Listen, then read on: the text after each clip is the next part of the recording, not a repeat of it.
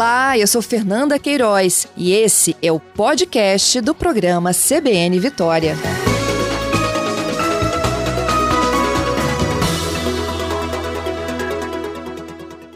Olá, Juliano, seja bem-vindo ao CBN Vitória. Obrigado, Fernanda. Bom dia a todos. Bom, Juliano, para a gente poder explicar aqui né, para os pais que estão nos ouvindo, os responsáveis, até os estudantes mesmo do ensino médio, as principais mudanças que começam a valer já aqui, ó, na virada desse ano, início do ano letivo de 2022. É, a carga horária e o projeto de vida são as principais mudanças, né, que foram apresentadas ontem no, na entrevista né, do secretário de Educação. É, a possibilidade de escolher né, a, a área de aprofundamento é, é, uma das principais alterações da lógica do funcionamento do ensino médio. Né? É, no entanto, essas mudanças elas vão trazer várias possibilidades e algumas preocupações. Né? a mudança ela começa a acontecer em 2022 e uhum. a, a, mudança na rotina das, dos estudantes, das famílias é muito pequena, né? porque esse horário ainda é um horário que cabe em um turno. Mas quando o ensino médio estiver plenamente implantado, isso deve acontecer no ano de 2014, que é o prazo estipulado pela lei de 2017, uh, ah, ele passa a ter 1.400 horas. Então as mudanças vão ser significativas, porque o, estudante vai ter aula o dia inteiro, né? vai ser um ensino médio integral para todos do ensino médio. Entendido. Para o ano que vem, o aumento é de 900 para 1.000 horas? Isso, é, o mínimo de mil horas no ano que vem. A legislação fala em 800 mínimas, né? O Estado trabalha um pouco mais aqui no Espírito Santo, então a mudança para 2022, mil horas. Até o final de 2023, para começar a trabalhar em 2014, 1.400 horas. Isso está escrito na resolução estadual 5666 do Conselho Estadual de Educação. Né? Entendi. É uma implantação transitória. Né? E por ser transitória, essa janela de transição, ela traz a possibilidade de implantação plena por algumas instituições ou não. Né? Então, a, a, os estudantes, as famílias vão encontrar múltiplas ofertas de ensino médio, né? tanto nas instituições particulares quanto nas instituições públicas. Né? E Esse com muitas é um possibilidades que... de configuração. Isso, então, é, eu acho que essa talvez seja a principal dúvida, né, dos, do, das pessoas que estão nos ouvindo agora. Como é que se dá, por exemplo, essa carga horária de tempo integral nas escolas aqui no Espírito Santo? A escola vai poder escolher se ela oferta o tempo integral ou não? Não. É, a carga horária de 1.400 horas a partir de 2014 é mínima, não é a máxima, né? Então, nesses três anos de, de, de, transição, nesses dois anos de transição, ou seja, até 2024, uh, ah, todos terão que ter 1.400 horas. Isso significa, na prática, oito ou nove aulas por dia, né, que não cabem uhum. em um turno uhum. matutino ou vespertino. Né? Então, isso vai ter que ter uma organização diferente da de hoje. E isso é o mínimo obrigatório a partir de 2024. Entendido. E aí, então, é, como você me explicava, né, Juliano, é, cada escola poderá ter uma configuração diferente, principalmente Sim. em relação ao que ela vai ofertar de optativo e dos itinerários. É, vai um, além disso, né, a, a, o ensino médio atual, que é a base comum, né, curricular, a BNCC, ela foi achatada para 600 horas, no máximo. Né? Então, o que aquele conhecimento geral, a formação geral básica, ela vai ter até 600 horas anuais. No ano que vem, complementa-se com mais 400, 400 horas para as áreas específicas. E quando chegar às 1.400 horas, serão 800 horas de área específica. Né? É, quem determina essa área, como ontem foi apresentado pelo governo do estado, quem determina são as instituições. E as escolas não são obrigadas a ofertar todas elas. Né? São quatro áreas principais: né? linguagens, matemáticas, ciências da natureza, ciências humanas e sociais, que compõem uma área. E uma uhum. quinta possibilidade que foi dita ontem, que é a formação técnica, junto com o ensino médio. Né? Só que a instituição, por sua limitação ou por falta de recursos humanos, ela pode oferecer só uma dessas áreas. Né? As redes públicas, naturalmente, com um número maior de escolas, conseguem atender só que essa demanda ela é definida pelo estudante. Então, vai haver aí um primeiro momento de entendimento entre as partes para saber quais áreas vão, áreas vão estar disponíveis, quais eu vou poder escolher e ao longo do tempo fazer a própria formatação contrária, né? O que for mais demandado eu vou poder ofertar mais e vice-versa. Então é uma, é uma mudança bem significativa, porque pode ser que o seu filho esteja numa escola que não vai ofertar a área que ele quer fazer, e você vai ter que trocar de escola.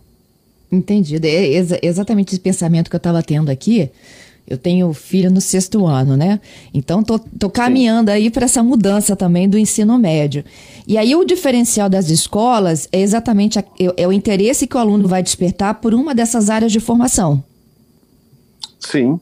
Existe é? ainda uma possibilidade na lei de, de, de, de 2017, Fernando, que é muito interessante que esses itinerários formativos, eles podem ser especialistas de uma única área, mas podem ser também itinerários integrados. Ou seja, a minha escola, a escola do seu filho, quando ele chegar lá nessa fase, pode preparar um itinerário que misture duas, três, até as quatro áreas, né? E ele faça o aprofundamento em todas elas. É, e esse é um ponto de discussão muito importante. Por quê? Uh, aquela decisão que antes ficava lá, e essa é uma mudança muito importante para as famílias, a decisão que acontecia na hora do ensino superior, de escolher a área, né? Uhum. Agora ela vai ter que acontecer na hora que começa o ensino médio. Uhum. Então, é, o seu filho já tem que ir pensando desde o sexto ano uh, que, que área ele vai estudar no ensino médio. Exatamente. Né? Por quê? Porque lá em 2024 vai chegar né, e iniciar a execução do novo Enem. Também foi falado ontem na entrevista. E esse novo Enem, ele está estruturado de uma forma diferente. Ainda tem muitas definições para acontecer, mas ele tem uma clareza já. O primeiro dia de prova é aquele da formação geral básica. E o segundo dia de prova do Enem é da área que o estudante escolher.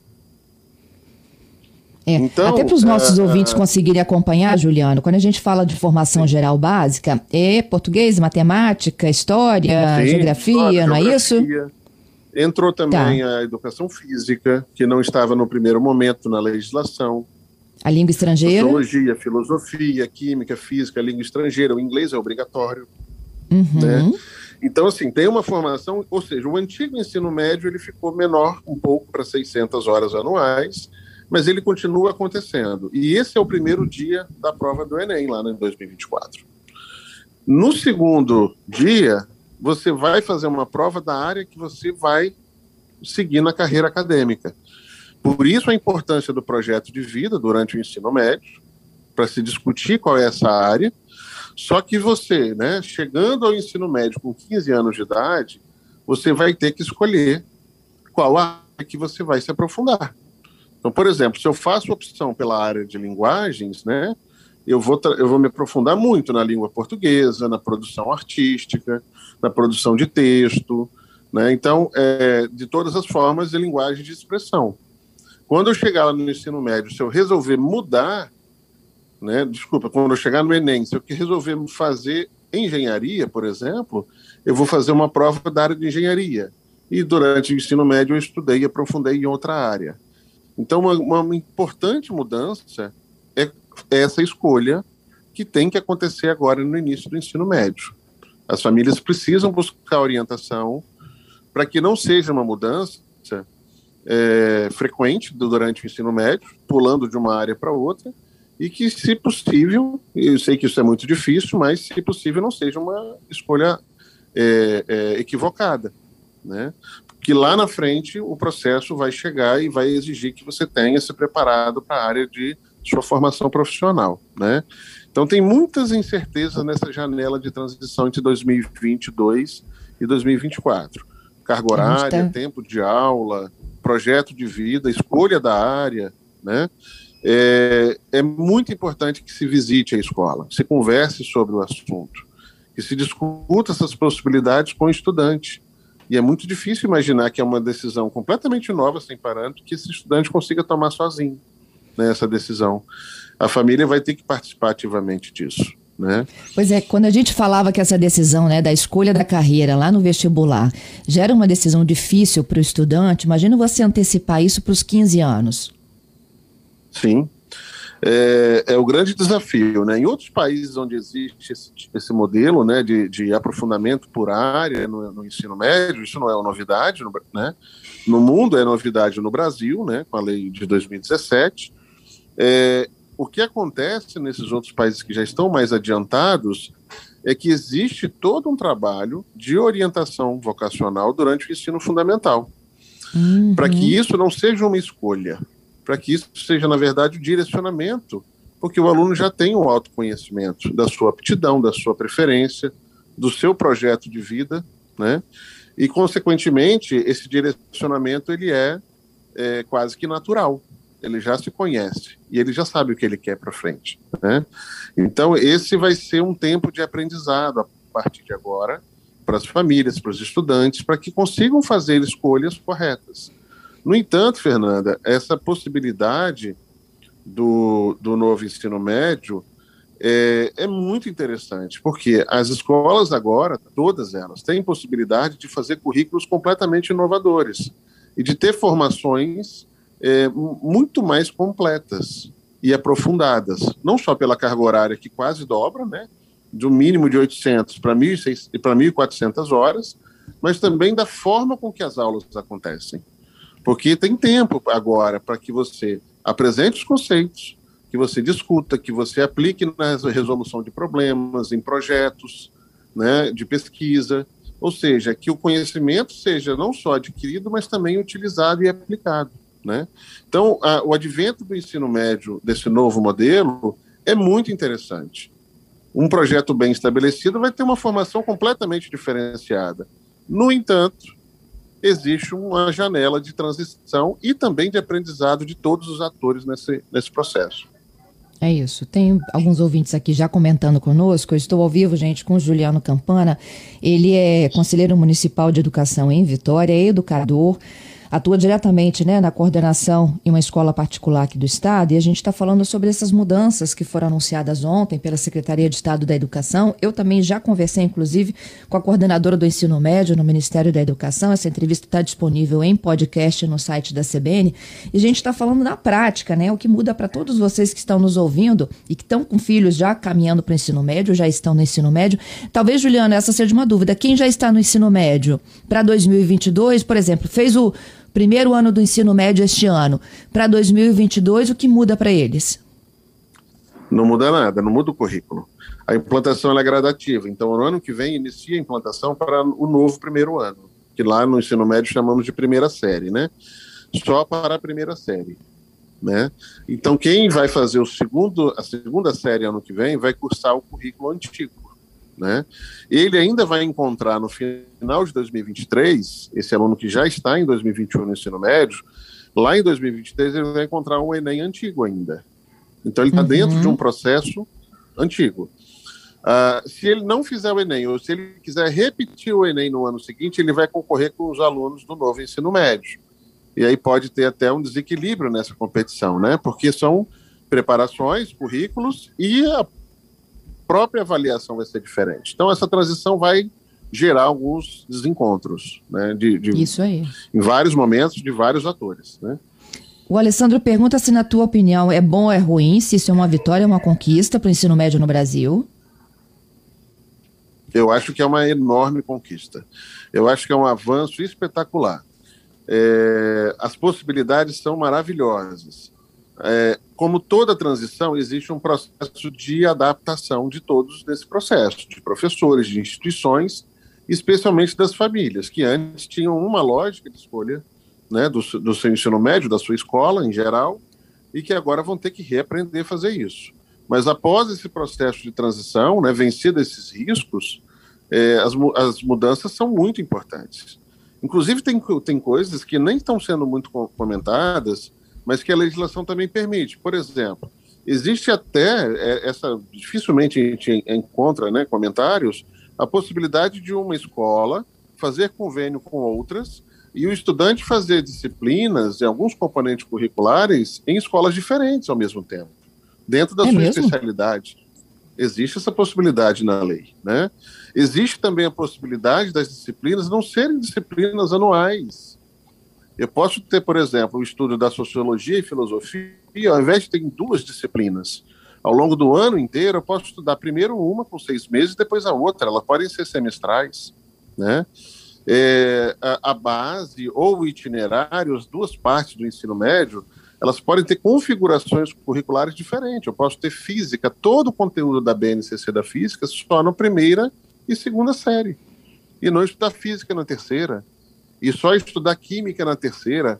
A única coisa que a legislação obriga e ingessa é que tem que ter português, matemática e o projeto de vida nas três séries. Então, assim, uhum. assim, a, a, o formato disso é completamente livre para as escolas. Então, isso pode né, trazer soluções e inovações extremamente ricas. Então, eu entendo como um ganho. Para os pais é um grande desafio, porque em cada escola vai existir uma coisa que era igual no antigo ensino médio e, e agora possibilidades completamente distintas. Né? Então, vai requerer mais trabalho das famílias nessa avaliação. É, eu estou percebendo também uma preocupação das famílias com relação àquela, à escolha né, da, do projeto de vida é, com crianças com 14, 15 anos, e a preocupação da Valéria, do Carlos Renato. É, preocupados sim. assim de como essa escolha vai pesar, né, tão cedo na, na, na, decisão da família. E por isso que você falou que a gente tem que buscar aí qual é a vocação, né, desse pré-adolescente, adolescente já jovem no sim. caminho dele para a vida. É, é, um assunto muito extenso, Fernanda. Assim, a, a, por exemplo, ainda tem a possibilidade de ter 20% do ensino médio à distância e no curso noturno 30% à distância. Isso não existia até então. Né? Então, assim, tem tantas alterações e o estudo por parte das famílias, também dos estudantes, logicamente, é, e o papel das escolas agora de fazer essa orientação né, é crucial para que tenha uh, mais segurança esse processo de transição. Né? Uhum. São muitas mudanças. E nessa transição, a, as possibilidades ampliam ainda mais, né? É, tem assuntos que ainda ficam é, completo, ficaram exatamente é, é, esquecidos, né? A educação especial, por exemplo, a educação inclusiva de crianças com Down, com autismo, com algum transtorno, algum comprometimento, é, nem começou ainda a ser feita a discussão de como essas crianças vão passar por esse processo. Então, assim, é uma coisa muito nova completamente nova. Mas, por exemplo, eu vejo um lado positivo. A, a, a, pandemia da Covid ela trouxe uma, um processo educacional muito mais comprometido, né? Muitas lacunas foram criadas no, no ensino fundamental. Uh, e essa ampliação de carga horária, essa flexibilização de modelos vão abrir um espaço de tempo para se recuperar essas lacunas. Sim. Então, eu acho extremamente oportuno que isso aconteça agora também. Né? Então tem muitas mudanças. A né? Mônica pergunta sobre que, o EJA. É, sem falar que, que com ampliação de carga horária, com a divisão da turma em cada área de preferência do aluno, é, falando especificamente das escolas particulares, é, o preço vai ter alteração. Eu, eu, eu é, ia perguntar isso já na sequência. Uhum. Né? Porque vocês vão ter que ter é, uma turma para dois turnos. É. Não é isso, Juliano? Exatamente. A turma vai ocupar dois turnos e se for uma escola pequena, por exemplo, que ofereça duas áreas, essa turma vai virar, em alguma parte, na maior parte do tempo, vai se transformar em duas turmas, com dois professores, com mais custo. Né? Então, é, a, a ampliação da carga horária docente vai implicar em alteração da mensalidade. Isso na visão da escola particular. Na escola pública, uhum. isso pode virar também um aumento de custo, aumento de contratação de professores temporários ou definitivos, né? Então, envolve diretamente educação, recursos humanos, professor. Então, Isso. vai mudar todo o cenário. Né? Juliana? E a mudança que já é significativa para 2022, quando o Estado passa para mil horas, você imagina em 2024, quando chega a 1.400 horas. Isso aí.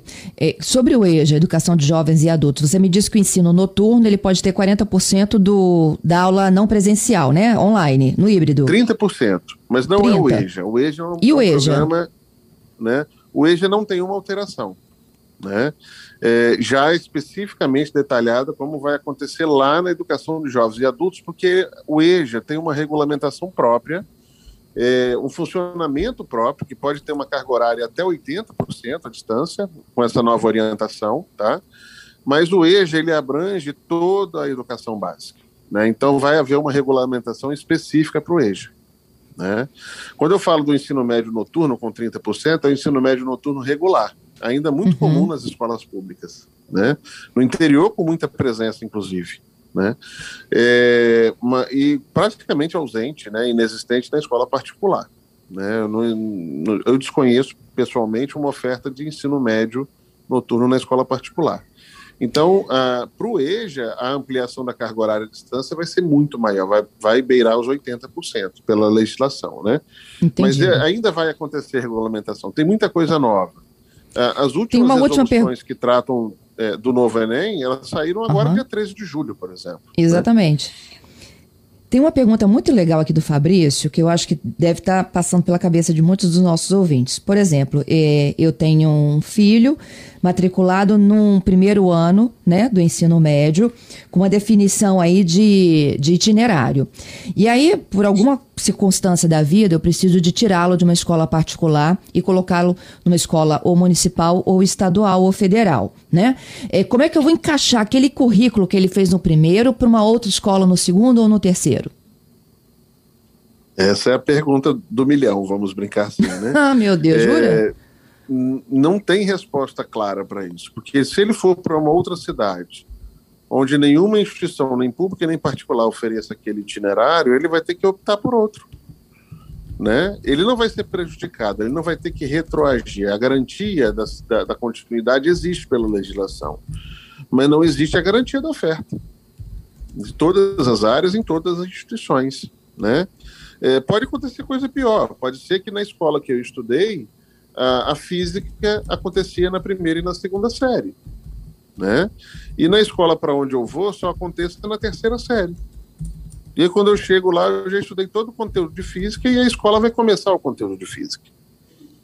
Então, assim, essa portabilidade ainda vai gerar muitos entraves é, e não existe resposta para tudo ainda. Quer dizer, o jogo vai ter que começar para, no meio do caminho, se criar algumas regras para tentar minimizar esses impactos. A liberdade é muito positiva. Uhum. As possibilidades são muito interessantes, né? E a possibilidade de erros também, né? Então, tá é, é, tem muita coisa que a gente só vai aprender no meio do caminho, de verdade. Tá? Juliano, te agradeço, viu, pela gentileza, pela conversa conosco, hein? Eu que agradeço a oportunidade.